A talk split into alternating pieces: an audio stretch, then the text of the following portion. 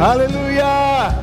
Aleluia! Você pode levantar as suas mãos e fala isso ao Senhor: Senhor, a minha vida está nas tuas mãos. A minha vida está nas mãos daquele que por nós morreu e ressuscitou. Aleluia! Obrigado, Pai. Obrigado, Pai. Obrigado, somos teus. Pertencemos a você, Senhor. Pertencemos a você. Mundo não nos tem, o diabo não nos tem. Nós somos teus. Nós somos teus. Você nos comprou por um alto preço. Nós somos teus. Obrigado. Obrigado, Pai. Obrigado por uma noite de crescimento. Obrigado por uma noite de avanço, de maturidade. Uma noite em que sairemos daqui mais fortes. Uma noite que sairemos mais convictos em você. Oh, aleluia. Oh, aleluia. Obrigado, obrigado, obrigado, Pai. Glorificamos o teu nome. Glorificamos o teu nome. Obrigado, Senhor, porque você vive. O nosso Deus vive. O nosso redentor vive. Aleluia. Aleluia.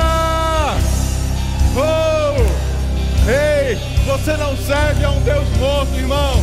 Você não serve a um Deus do passado, você serve a um Deus vivo que vai voltar, que vai voltar, que cuida de você. Aleluia! Aleluia! Uh! Olha para quem está do seu lado, diz para ele: Você serve a um Deus vivo. Você pode sentar, obrigado, gente. Aleluia! Eita Jesus. Aleluia. Você está feliz de estar na casa do Senhor? Que coisa boa, irmãos. Bom é estar em casa, bom é estar na igreja. Que bênção, graças a Deus. Aleluia. O diabo está tentando manter a gente longe desse lugar, porque ele sabe que nesse lugar aqui, eita, o que você pega não é Covid, não, irmão. Esse é um lugar de pegar vida vida, crescimento, libertação, saúde. É, é isso que a gente vem buscar nesse lugar. Existe algo que só na unção coletiva, irmãos, nós conseguimos. Que coisa maravilhosa, irmãos. Aleluia. Bom demais te ver. Muito obrigado por você ter vindo, atendendo a um convite tão rápido, né? Ontem de noite a gente saiu correndo aqui para avisar que ia ter culto, irmãos. Está sendo um tempo de muita aventura para a gente, viu? Eu sei que para você também. Aleluia, glória a Deus. Mas nós somos mais do que vencedores sobre qualquer coisa. Você crê nisso? Ano passado, Simon falou os senhores de manhã, gostei muito. Ano passado, a gente ficou três meses sem vir para a igreja. Dessa vez o diabo só conseguiu deixar a gente ficar sem vir três semanas. E eu creio que não vai durar mais não, irmãos. Eu creio que foi a última vez. Eu creio que nossos cultos vão continuar, só vão continuar crescendo. Amém. Vamos continuar orando, fazendo a nossa parte, crendo nisso. E eu tenho certeza que essa situação já está se revertendo e vai continuar diminuindo, em nome de Jesus. Amém. Enquanto isso, atenda todos aos nossos pedidos, querido, de cuidado, de, de, de atenção no nosso meio aqui. Nós queremos manter esse ambiente um ambiente seguro. Amém? Um ambiente em que a gente atenda ainda a todas a, a, aquilo que é requisitado de nós pelas nossas autoridades.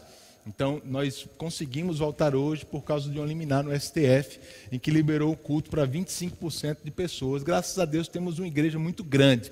Então, 25% aqui já é quase o número de pessoas que já vinham frequentando ano passado né, um número ainda um pouco reduzido para a quantidade de membros que nós temos, mas sabemos que nem todo mundo está ainda podendo sair de casa, algumas pessoas têm sim restrições, não só pela saúde, mas por crianças, filhos e cuidar de parentes, e a gente entende tudo isso, tá bom? Mas se você puder vir para a igreja, venha. Não fique em casa podendo ter vindo. Não assista pelo YouTube podendo estar assistindo aqui nas nossas cadeiras, irmãos. Amém? O melhor lugar é aqui. Amém? É para isso que a gente está com esses cuidados, como Juliana falou. Nós vamos dividir o nosso departamento infantil aos domingos.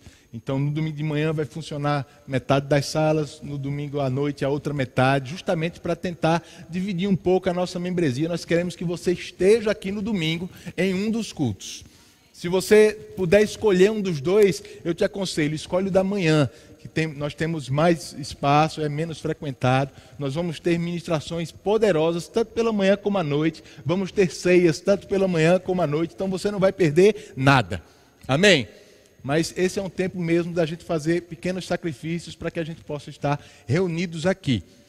Glória a Deus. Fica atento também aos espaçamentos. Você viu que as nossas cadeiras foram mudadas de lugar mais uma vez, né? Essa liminar ela pedia essa, esse distanciamento entre as fileiras e você vai se distanciar também entre os seus núcleos de convivência aí, da forma como você achar mais segura para você, tá bom? Núcleo de convivência é aquela pessoa com quem você convive diariamente. Nem sempre são pessoas da sua família apenas. Às vezes são pessoas do seu trabalho, pessoas da sua convivência. Não tem por que você passar a semana perto dessas pessoas e no domingo querer sentar separado. Amém? Você pode sentar junto dessas pessoas, mas se não faz parte da sua convivência, mantenha alguma distância segura para você e para elas. Coisa boa, irmãos. Olha só, eu tenho um livro para indicar essa noite, que é esse aqui do irmão Rick Renner, totalmente pago. Esse livro fala sobre os últimos dias de Jesus aqui na terra, do sacrifício dele. É bem propício para o dia de hoje. Nós vamos falar sobre Páscoa. Afinal, a gente está comemorando a Páscoa hoje, a ressurreição de Jesus. Amém? A gente vai falar sobre isso um pouco essa noite.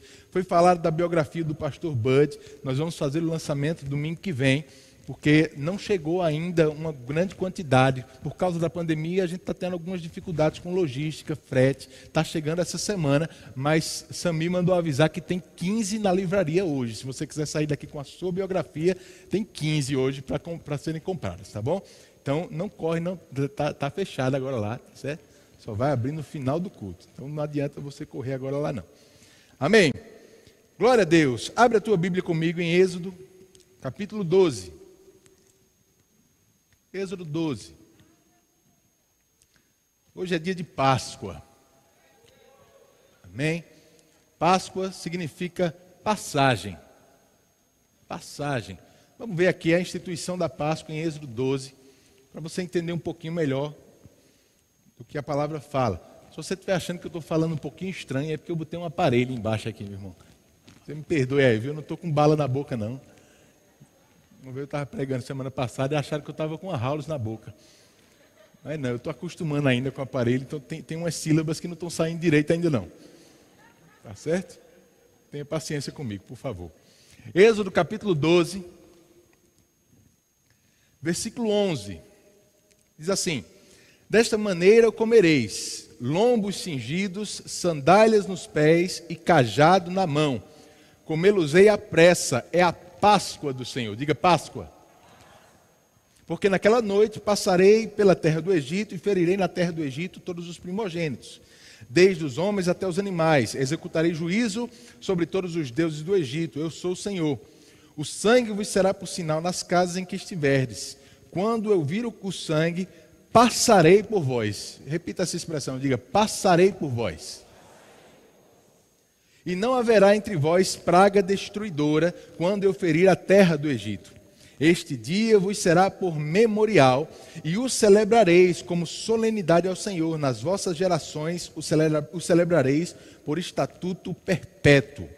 Glória a Deus. Então, essa aqui é a descrição da décima praga do Egito. Você conhece essa história? Né?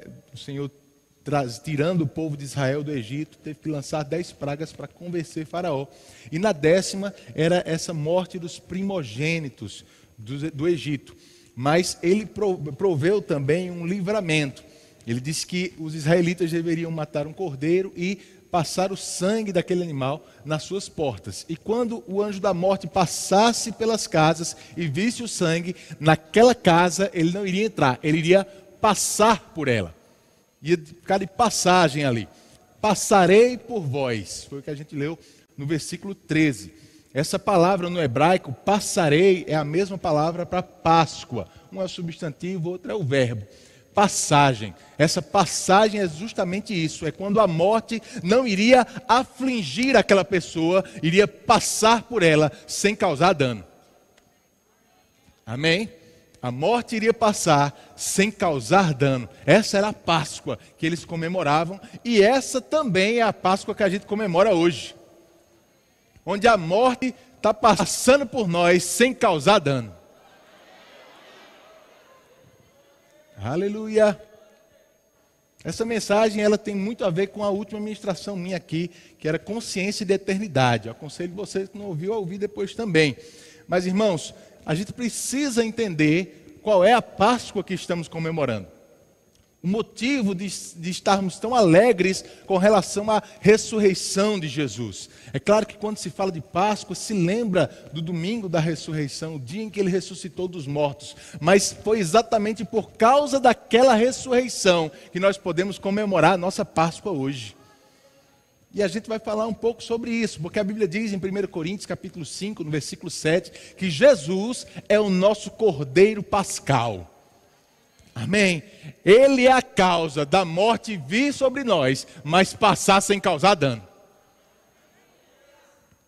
Aleluia! Eita glória a Deus.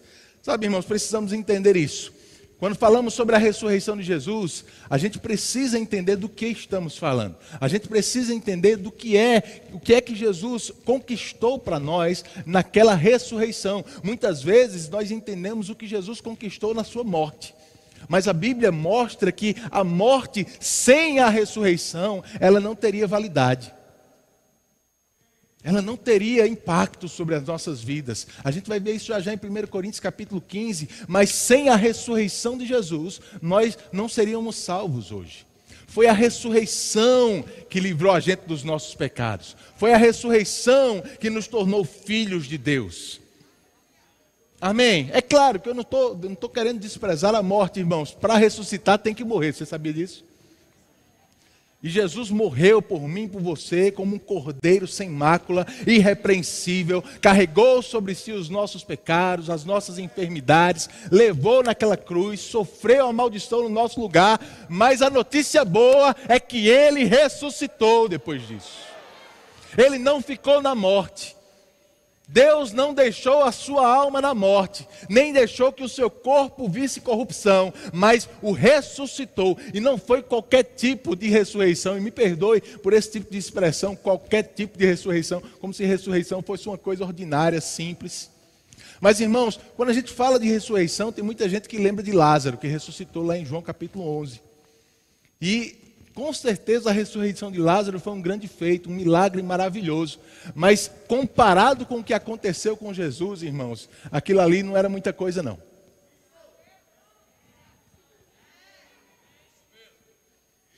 Isso é tão importante que em Efésios capítulo 1 a Bíblia diz que Deus usou da eficácia da força do seu poder para poder ressuscitar Jesus Cristo. Havia uma oração entre os judeus naquela época, falando sobre o Messias, que um dia iria ser ressuscitado, dizendo que a maior demonstração do poder de Deus seria ressuscitar esse Messias um dia. Oh, glória a Deus. Então a gente precisa entender que o que aconteceu com Jesus, a ressurreição de Jesus, ela não pode ser comparada à ressurreição, por exemplo, de Lázaro, à ressurreição da filha de Jairo outros milagres de ressurreição que estão narrados na Bíblia. O que Jesus experimentou, a Bíblia diz que nenhum homem experimentou antes dele e nenhum outro experimentou até agora. Mas diga comigo, até agora. Oh, glória a Deus. A Bíblia diz em Gênesis capítulo 1, versículo 26, que Deus nos criou a sua imagem conforme a sua semelhança. Você lembra disso? Homem criado imagem e semelhança de Deus. Queridos, precisamos lembrar isso, eu falei na última ministração. Nós somos eternos. Deus nos criou para a eternidade. Deus nos criou para existir para sempre, para viver para sempre. E não é uma existência como às vezes a gente cresce é, pensando sobre ela, aquela existência apenas espiritual, fantasma, um monte de alma penada vagando pelo céu. Não é essa a eternidade que a Bíblia pinta para a gente. Deus nos criou um espírito que tem uma alma e habita num corpo, e esse era o projeto final. O homem foi criado para eternamente ser assim: espírito, alma e corpo. Deus não criou Adão e Eva para morrerem. Eles morreram porque pecaram. Eles morreram porque Deus disse: você pode comer de qualquer fruto, mas se comer daquele que está no meio do jardim, nesse dia você vai morrer. Essa era a condição para a morte. E foi exatamente essa, esse o caminho que Adão e Eva tomaram. Morreram espiritualmente, sim, naquele dia, mas vieram a morrer também fisicamente. E por causa disso, irmãos, de lá para cá, todas as pessoas que foram criadas eternas morrem um dia. Morrem. Por quê? Porque pecam. A Bíblia diz que o pecado traz, traz a morte. O salário do pecado é a morte. E a morte vem como consequência disso. Todos nós estamos destinados a morrer fisicamente. E essa era uma verdade, irmãos, que não era muito difícil de ser, que era muito difícil de ser combatida, principalmente antes de Jesus. Quando se falava no Antigo Testamento sobre eternidade, e a Bíblia diz em Eclesiastes que Deus colocou a eternidade no coração do homem. O homem, ele tem essa, essa, esse pensamento sobre a eternidade, esse entendimento sobre a eternidade, mas era muito difícil para mim e para você pensarmos sobre a eternidade, porque a gente vê as pessoas nascendo, vivendo e morrendo. Eu aprendi em biologia na escola que todo ser vivo nasce, cresce, se reproduz e morre. Você aprendeu assim também? E aí, irmãos, o tempo vai passando, a, a, a, Bíblia vai mostrando o homem tendo alianças com Deus no Antigo Testamento, mas mesmo assim morrendo.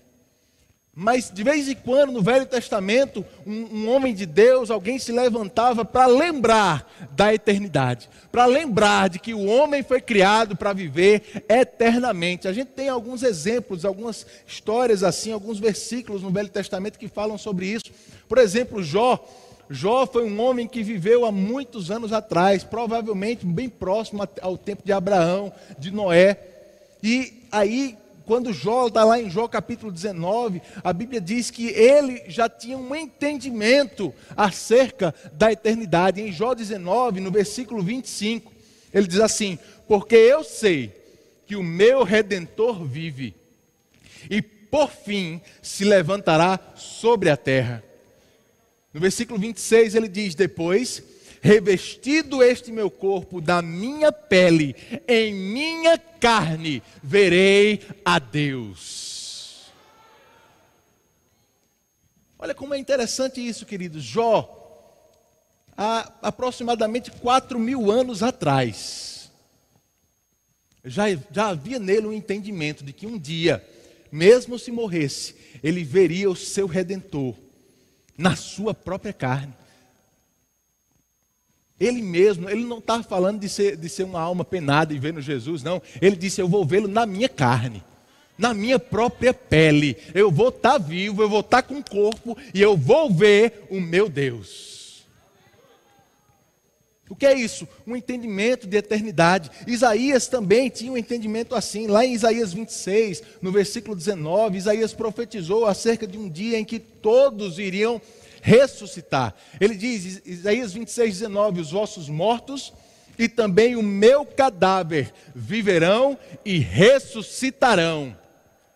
Despertai e exultai, os que habitais no pó porque o teu orvalho, ó Deus, será como um orvalho de vida, e a terra dará luz aos seus mortos.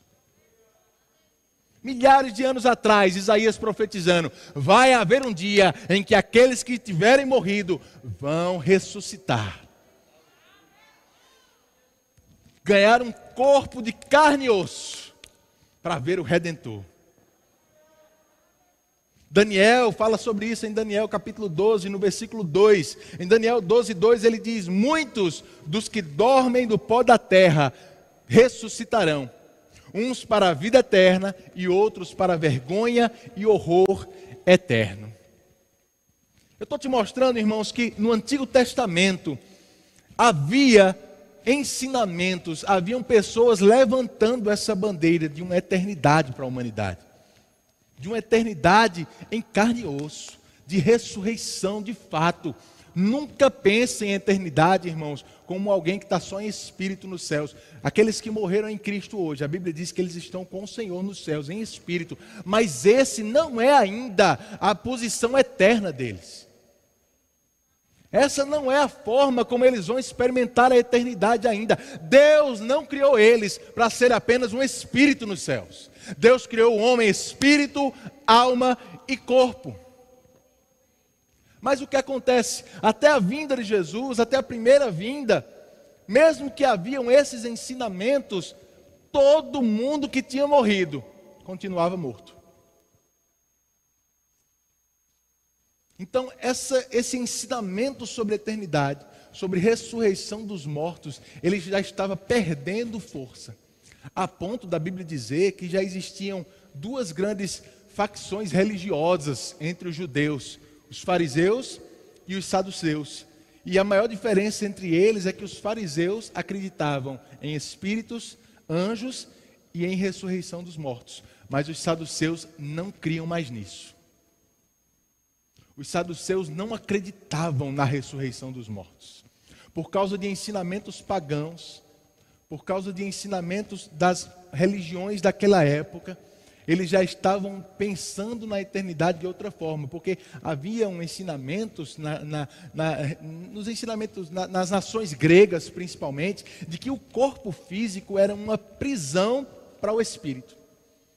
E que quando o homem morria e saía do seu corpo, ele era liberto. Então, dizer que ele ia voltar para o corpo, ou teria um corpo eterno, era dizer que esse espírito seria aprisionado novamente.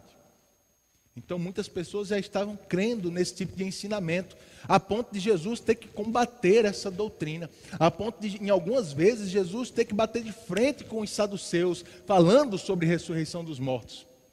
Mas Jesus era muito claro, irmãos, quando ele falava sobre isso. Lá em João, no capítulo 5, por exemplo, ele fala algo muito parecido com o que a gente acabou de ler lá em Daniel. Em João 5, no versículo 24, ele diz: Em verdade, em verdade vos digo, quem ouve a minha palavra e crê naquele que me enviou, tem a vida eterna. Alguém aqui tem a vida eterna? Quem ouve e crê tem a vida eterna. Ele diz: não entra em juízo, mas passou, diga passou, da morte para a vida. Olha a nossa passagem, olha a nossa Páscoa aí. No versículo 25 ele continua: Em verdade, em verdade vos digo, que vem a hora e já chegou em que os mortos ouvirão a voz do Filho de Deus, e os que a ouvirem viverão. Aleluia. Ah, Tiago, ele não está falando de mortos espiritualmente, não. Olha o que ele diz no versículo 28. Não vos maravilheis disto, porque vem a hora em que todos os que se acham nos túmulos ouvirão a sua voz e sairão.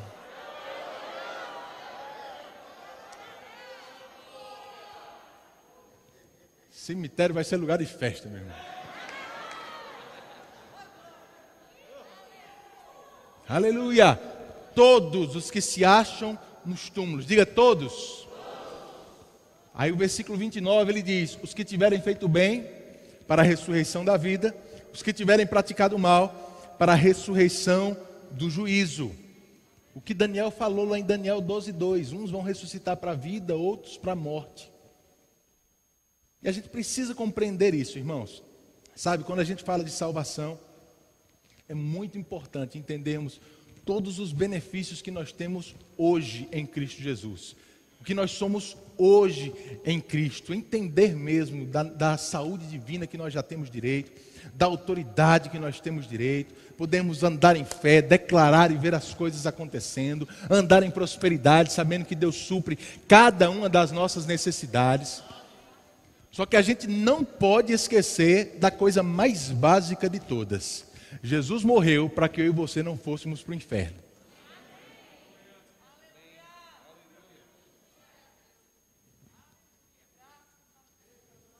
Porque a eternidade é real.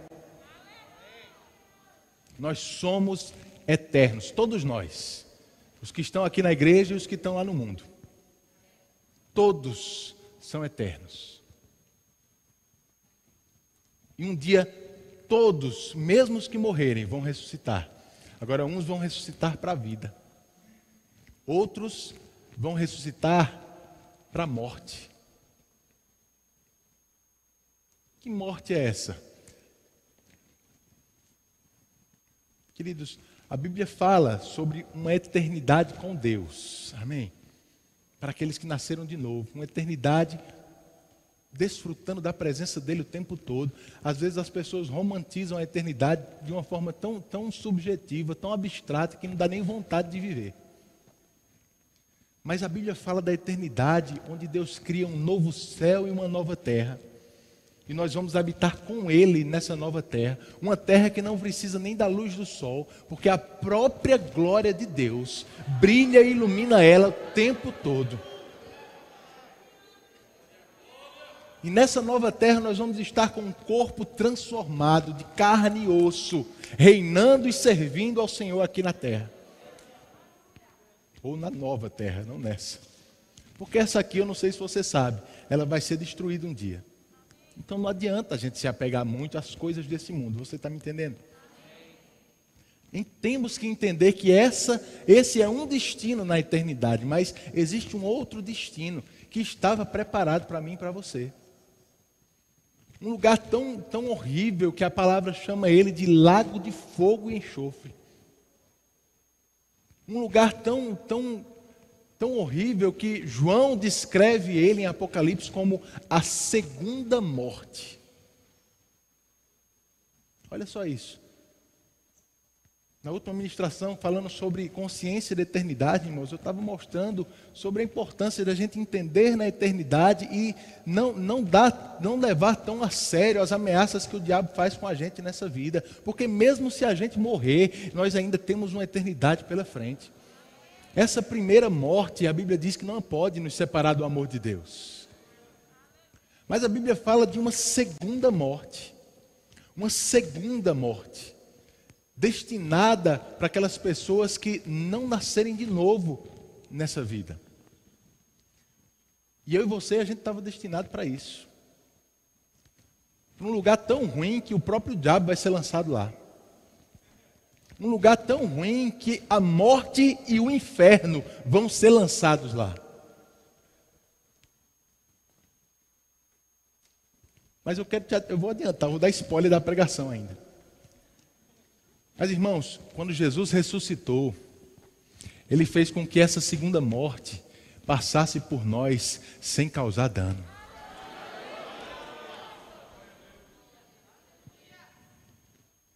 Sabe, essa primeira morte que vai eliminar esse corpo, ela não tem poder contra nós, ela não pode fazer nada contra a nossa salvação. Ela vai ser apenas uma transição, uma passagem para um tempo novo, uma etapa nova naquilo que nós temos em Deus. Ela é tão simples, e me perdoe se eu estou simplificando demais para você, mas ela é tão simples que Deus já tem um corpo novo te esperando depois dela.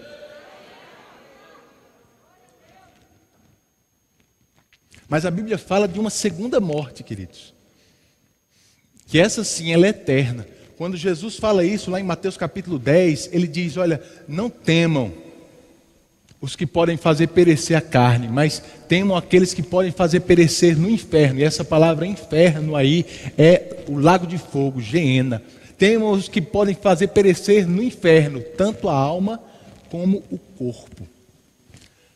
A eternidade que estava reservada para mim e para você era um dia nós ressuscitarmos, ganharmos um corpo eterno, para passarmos a eternidade nesse lugar.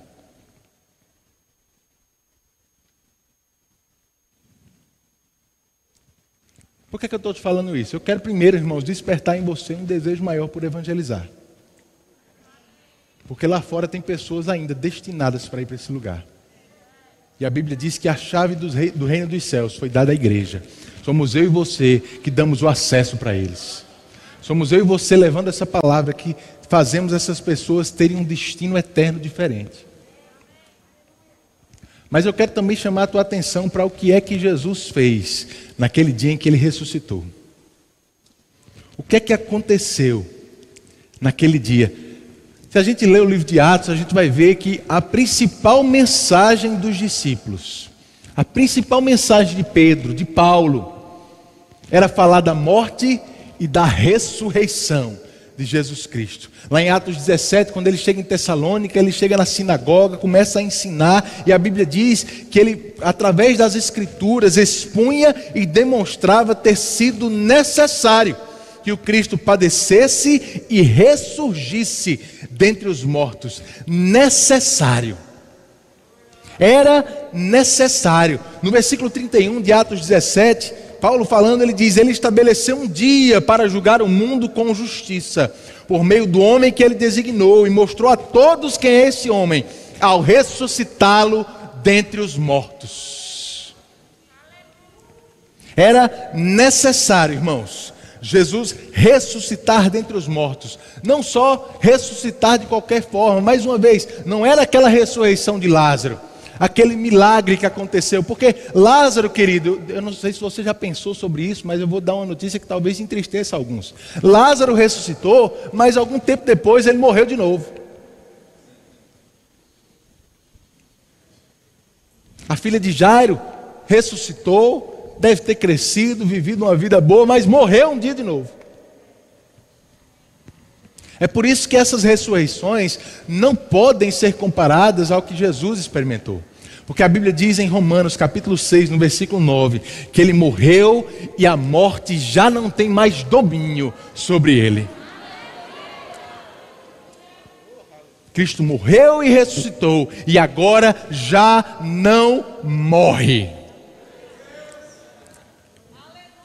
A ressurreição que Jesus experimentou foi uma ressurreição diferente. Uma ressurreição voltada para a eternidade. Um corpo sim de carne e osso. Porque quando a Bíblia diz que ele aparece lá para os discípulos, trancados numa casa, portas e janelas fechadas, eles achando que é um fantasma, Jesus diz: Ei, pega aqui, fantasma não tem carne e osso, como vocês estão vendo. E ele não parou por aí, ele disse: Quer prova maior? Tem um peixe aí para comer? Comer é tão bom, irmãos, que a gente vai comer até com o corpo eterno. É benção demais, não é não? Já pensou que Jesus comeu várias vezes depois de ressuscitado? Ele foi sentar lá com aqueles discípulos no caminho de Emaús, né? Eles não deixaram ele comer não, porque na hora que eles perceberam, ele teve que desaparecer. Em outro texto, a Bíblia diz que enquanto os discípulos estavam pescando, ele estava na beira do, do, do mar, fazendo um churrasquinho de peixe ali para eles. Lá em Atos capítulo 1, quando ele fala sobre eles não se ausentarem de Jerusalém, a Bíblia diz que ele estava sentado na mesa comendo com eles. Fica tranquilo, o pessoal está fechando as janelas porque está chovendo, tá certo? Está tudo bem. Não é para trancar você na igreja, não. Falei portas e janelas fechadas, os diáconos começaram a se movimentar. Está tudo bem. Mas olha o que ele diz aqui em Atos capítulo 26. Abre lá comigo. Atos 26, capítulo 26, versículo 22.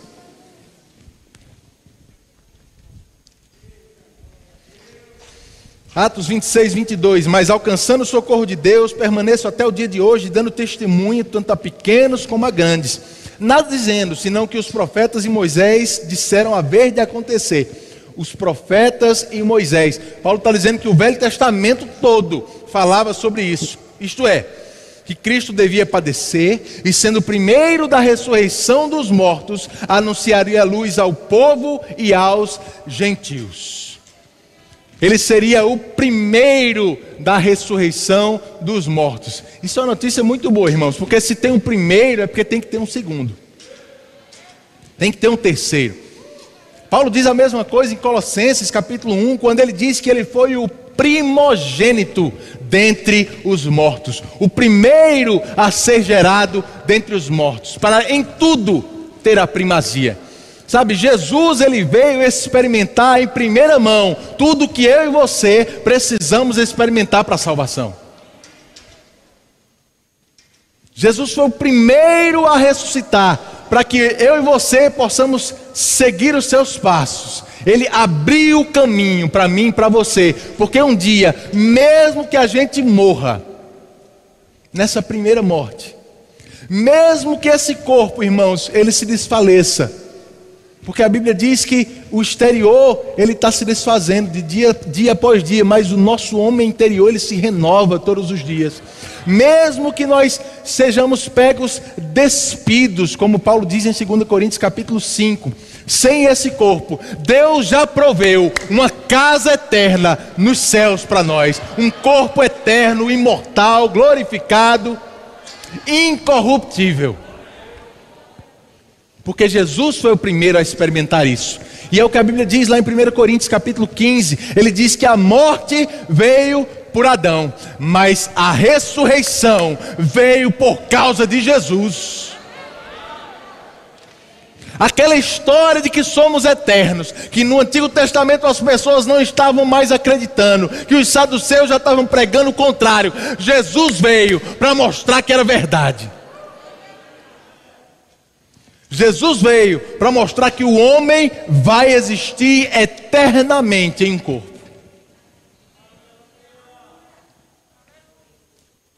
Irmãos, a Bíblia diz que depois de ter ceado com os discípulos, ele foi até o jardim, foi preso, você conhece toda a história, morreu na cruz, passou três dias morto. E aí pensa comigo sobre os discípulos. Eu gosto de, de tentar me colocar no lugar deles para entender o sentimento que eles tinham ao pregar o Evangelho. Eles tinham passado três anos e meio com Jesus, indo para todo lado com ele, ouvindo dele o tempo todo. E agora, por três dias, eles viram Jesus sendo morto na cruz e estavam três dias sem ele. Só que a Bíblia, Jesus é tão maravilhoso, irmãos, que quando ele ressuscita, a palavra diz que ele passou mais 40 dias com os discípulos. 40 dias mostrando, para não ficar nenhuma sombra de dúvida para os discípulos que ele havia ressuscitado. Conversando com eles, comendo com eles, dando instruções, ministrando para mais de 400 pessoas, como Paulo diz em 1 Coríntios 15 em diversas situações, aparecendo, conversando, se mostrando o Jesus ressurreto de carne e osso. Aí sabe o que isso me faz pensar? Como foi a primeira ceia dos discípulos depois que Jesus foi aos céus? Como você acha que eles sentaram ali e, e, e vamos imaginar aqui, eu, eu, vou inventar algumas coisas só para te ilustrar, mas quem sabe foi Pedro que pediu para falar alguma coisa, né? Pedro gostava de falar. Quem sabe Pedro tentou conduzir aquele primeiro, aquele primeiro momento de ceia. Mas pensa comigo, você acha que aquela ceia foi uma ceia triste? Uma ceia onde eles olhavam para o pão, para o vinho e só conseguiam pensar na morte de Jesus? Eles só conseguiam olhar para aquilo e lembrar de Jesus morto na cruz. Irmãos, eles só passaram três dias sem ele. Depois eles passaram mais 40 dias comprovando que Ele é a ressurreição e a vida. Eu acredito que eles pegaram aqueles elementos e disseram: Olha, Jesus disse para fazer isso em memória dele. O pão representa o seu corpo, o suco de uva representa o seu sangue que foi derramado por nós. A gente sabe que ele morreu naquela cruz, nós vimos, nós somos testemunhas, mas isso aqui só representa, porque o corpo verdadeiro a gente viu andou com a gente 40 dias aqui. O corpo verdadeiro não ficou na cruz. O corpo verdadeiro não ficou sepultado. O corpo dele está vivo.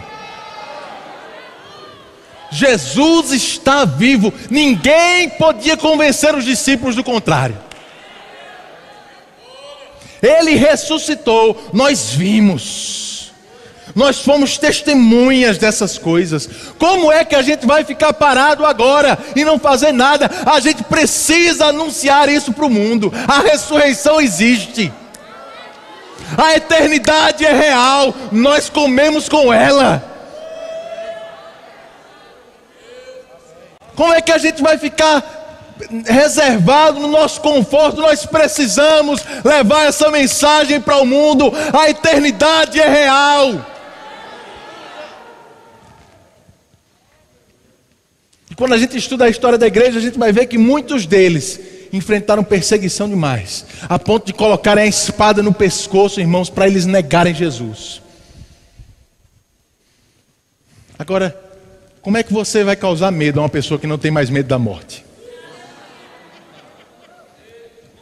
Como é que você vai causar medo a uma pessoa que tem convicção da eternidade? Nega Jesus, senão eu, eu mato. Pode matar, eu vi a ressurreição, eu vou ressuscitar, eu sou eterno, nada me convence do contrário. Nada me convence do contrário. A eternidade que estava reservada para mim passou porque eu sou lavado pelo sangue do Cordeiro, tem a marca do Cordeiro Pascal sobre a minha vida. Aleluia! A ressurreição é tão importante que em Romanos 10 diz que nós temos que confessar com a nossa boca que Ele é Senhor, mas com o nosso coração nós temos que crer que Ele ressuscitou. Porque sem crer na ressurreição, sem crer na eternidade, ninguém é salvo. Ninguém é salvo. Lá em 1 Coríntios 15, eu não vou ler para a gente ganhar tempo. Mas Paulo ele vinha discutindo sobre uma falsa doutrina que estava se levantando naquela igreja. As pessoas estavam falando contra a ressurreição dos mortos. Dizendo que essa doutrina não existia, era, era, era como os saduceus pregavam, não era verdadeira. E aí ele diz: Olha, se a gente creu que Jesus ressuscitou, como é que agora vocês estão dizendo que não há ressurreição de mortos? Você pode ler em casa depois, mas ele diz: se não há ressurreição de mortos, então Cristo não ressuscitou.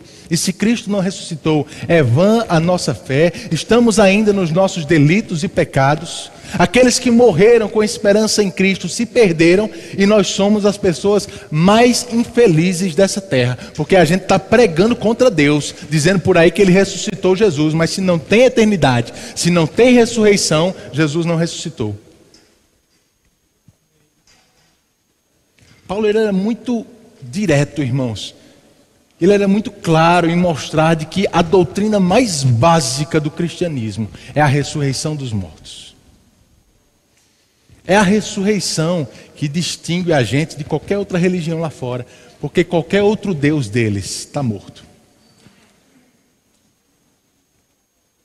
Qualquer outra religião fala de uma eternidade espiritual, abstrata, muito diferente dessa realidade que nós estamos vivendo, mas isso aqui é uma sombra do que a gente vai experimentar na eternidade.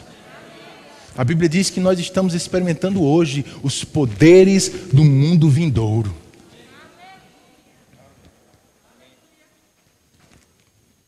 O nosso Deus está vivo. Está vivo, irmãos. Está vivo para provar para mim e para você de que a morte não pode causar dano na nossa vida mais. Não pode. Jesus ressuscitou, porque ele precisava estabelecer de volta o plano de Deus para o homem. Eternidade, vida eterna. Vida eterna. Diga vida eterna. Abre comigo em 1 Pedro, capítulo 1. Vamos terminar com esse texto. 1 Pedro 1.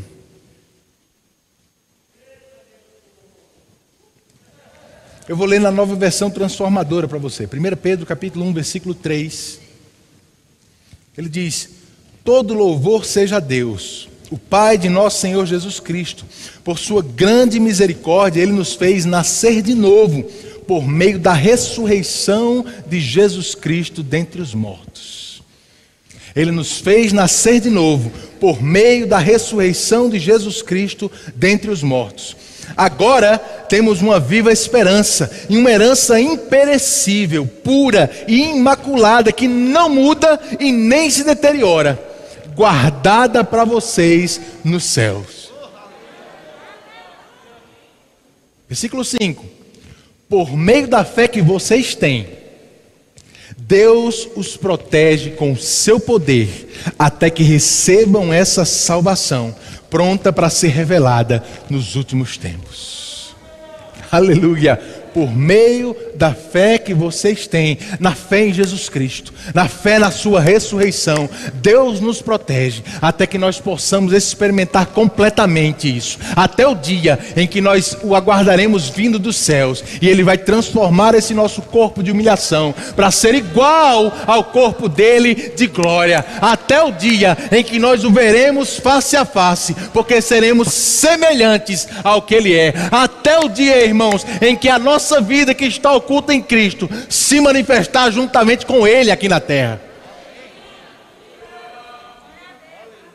O dia da manifestação dos filhos de Deus. Como a palavra diz em Romanos capítulo 8. O dia da redenção do nosso corpo o dia em que Jesus ele vai ser o primogênito, mas vai deixar de ser o unigênito dentre os mortos.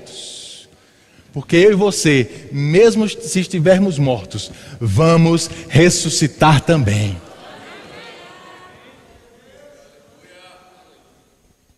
Ressurreição, irmãos, eternidade, uma eternidade com Deus é real. É garantido para mim e para você por causa da ressurreição de Jesus. Você vai viver para sempre. Notícia boa, não é não? Tem muita gente se preparando para morrer um dia. Eu te digo, irmãos, eu não tenho como garantir nem que você vai morrer. Porque se Jesus chegar hoje para nos buscar, ele vai encontrar um grupo de crentes vivo. Paulo tinha essa esperança, ele diz: Olha, os mortos vão ressuscitar, mas nós que estaremos vivos, então eu não tenho como te garantir que você vai morrer. Agora eu tenho como te garantir que você vai existir eternamente com o Senhor.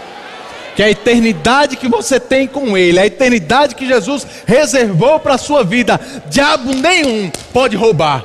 Covid nenhuma pode tirar. Preocupação, problema, doença, nada nesse mundo pode te separar do amor de Deus que está em Jesus Cristo. Nada, nada. Foi para isso que Jesus ressuscitou. Foi para isso que ele venceu a morte.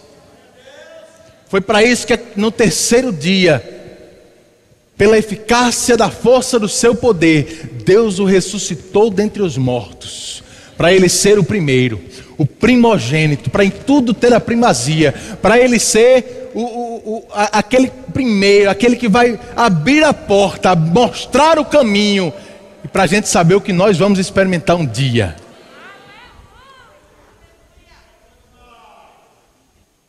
Essa é a nossa Páscoa, meu irmão. Essa é a nossa Páscoa. Porque é aquele destino horrível, aquela segunda morte que estava reservada para mim e para você, ela vai olhar para você, ela vai ver o sangue de Jesus na sua vida e vai passar por você sem causar dano.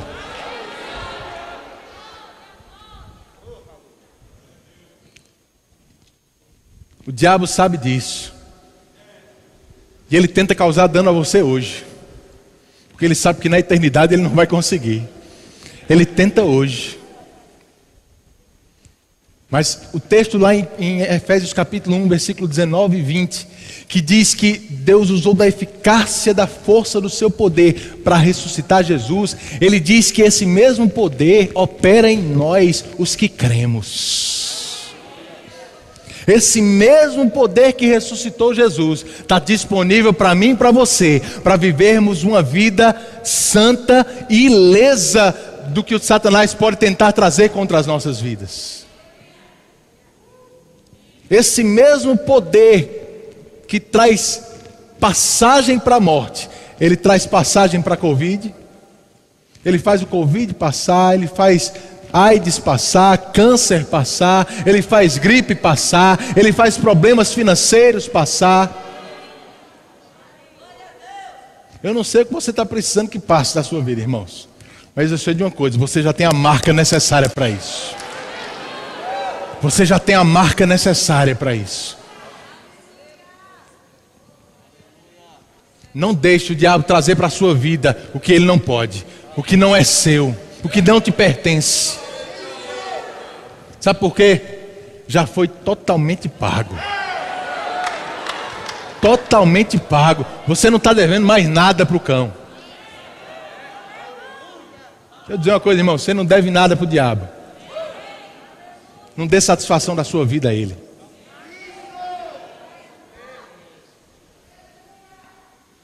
Não libere áreas da sua vida para ele. Você não deve nada para ele. Foi totalmente pago. Totalmente pago. Morreu por mim, morreu por você e ressuscitou. Ressuscitou. Você pode ficar em pé? Irmãos, desde o mês passado eu venho ministrando sobre essas coisas, porque eu acredito, eu tenho confiança nisso, de que esse tipo de ensinamento, essas verdades tão básicas na palavra de Deus, podem fazer a gente ser guardados nesse tempo. Guardados primeiramente na nossa mente, de todo medo que essa pandemia ou que essa situação que, foi, que ficou alojada aí possa estar tentando trazer sobre nós. Tem gente por aí, irmãos, presa em casa, em depressão, com medo da morte. Pessoas com tanto medo da morte que estão deixando de viver. Você não precisa ter medo da morte. Eu não estou falando para você sair de forma irresponsável, para você agir de qualquer forma. Mas faça as coisas certas por cuidado e não por medo, irmãos. Medo nunca é motivação para o crente. Nunca ore por medo. Nunca fique em casa por medo. Não vá nem para a igreja por medo.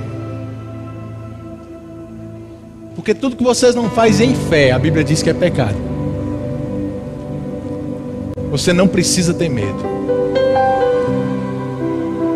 Jesus disse: Eis que estou convosco todos os dias, até a consumação dos séculos.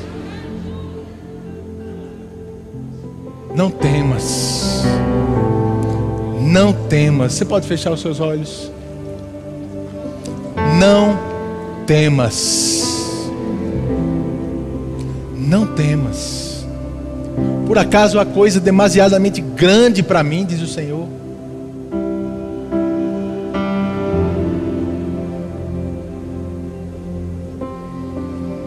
Existe alguma situação que eu não possa reverter?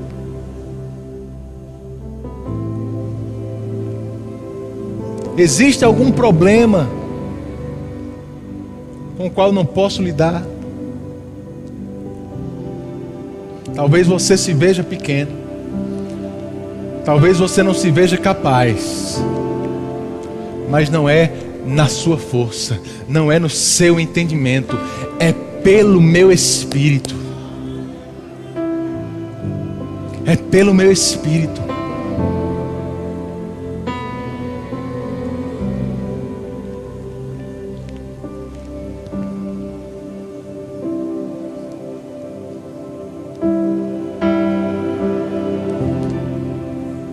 Escrevendo sobre a morte de muitos irmãos, lá em 1 Tessalonicenses 4.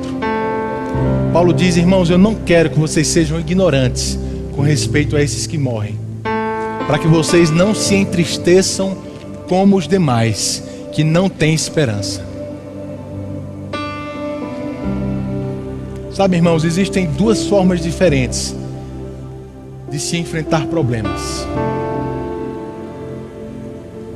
De passar por esse tipo de pandemia, de situação que a gente está. Existe a forma do mundo apenas olhando para recursos naturais, soluções naturais, que muitas vezes falham, que muitas vezes não podem dar todas as respostas. E quem não tem todas as respostas tem todo o motivo do mundo para ficar com medo.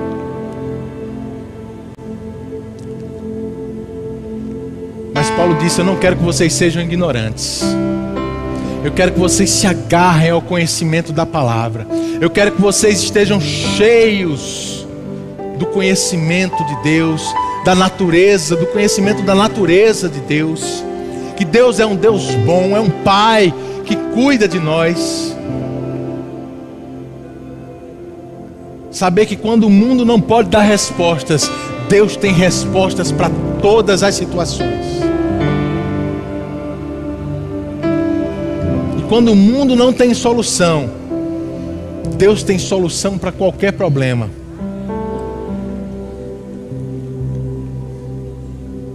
Que quando o mundo está triste, está com medo, eu e você não precisamos ter medo.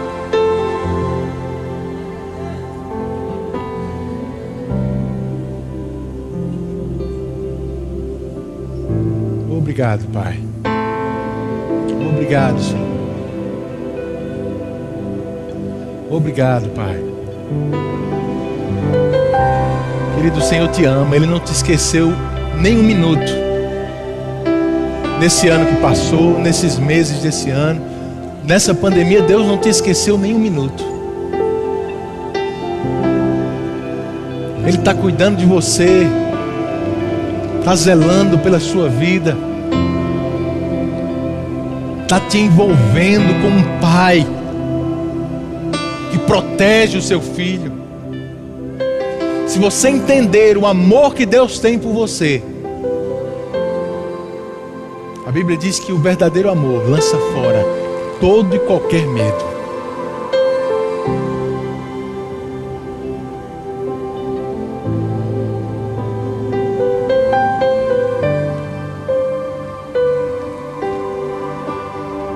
pessoas em casa. Talvez não estão saindo de casa ou não vieram para a igreja por medo. Estou falando para algumas pessoas, não é para todo mundo não.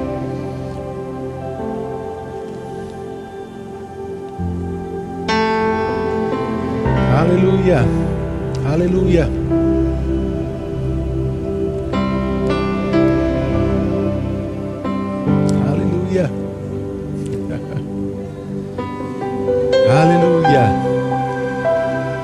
Sabe, Jesus visitou a casa de Jairo. Uma casa cheia de medo, porque aquela menina tinha morrido. Não havia mais esperança. A coisa tinha chegado já num beco sem saída para aquelas pessoas. Naturalmente falando, não tinha mais volta. Mas Jesus visitou aquela casa mesmo assim. Deixa eu dizer para você que está aí, irmãos. O Senhor está te visitando em casa hoje. Eu não sei qual é a situação que você está. Talvez você esteja olhando para os lados e dizendo: não tem mais solução, não tem mais esperança. Ele está visitando a tua casa nesse momento. Nesse momento, pegando você pela mão e te dando vida quando você achava que não tinha, te dando esperança onde você achava que não tinha dando ânimo, alegria, motivação para viver. De onde você achava que não tinha mais. Porque Ele é o Deus da ressurreição e da vida. Ressurreição. O Espírito que vivificou Jesus dos mortos, vivificando o teu coração por dentro agora, vivificando o teu ânimo, a tua alegria nesse momento você vai ter uma noite diferente. Você vai ter uma noite de descanso e vai acordar animado para viver a vida abundante que o Senhor conquistou para você. Eu creio nisso. Se você crê, você vai receber isso. Creia em nome de Jesus. Irmãos, temos que estar cheios da palavra e do Espírito nesses dias cheios da palavra e do Espírito, se enchendo do Espírito. Paulo diz em 1 Coríntios capítulo 14 que orar em outras línguas enche, edifica a gente por dentro, como uma bateria que está sendo cheia, como você carrega o seu celular toda noite antes de dormir para ele acordar carregado. Não ande por aí descarregado, irmão. Quando você sair lá fora amanhã, esse mundo vai estar tentando sugar as tuas energias. Mas ande cheio, ande carregado, ande cheio, ande cheio. Cheio do Espírito. Esses são os dias para você orar em línguas como você nunca orou. Esses são os dias para você dizer como Paulo, eu dou graças a Deus, porque oro mais em línguas do que todos vós. Ore em outras línguas. Ore em outras línguas na sua casa, no seu trabalho, no seu transporte. Ore em outras línguas. Aleluia. Receba essa palavra como de Deus, irmãos. É um cuidado de Deus sobre a sua vida. Amém. É para isso que nós nos reunimos na igreja. É para Deus cuidar de nós como família. Não só como indivíduos, mas como família que nós somos. Amém. A gente pode adorar um pouquinho ao Senhor antes de encerrar. Pode fazer isso. E pode cantar porque Ele vive. Aleluia. Aleluia. Aleluia. Porque Ele vive. Cante isso, irmãos. Posso crer.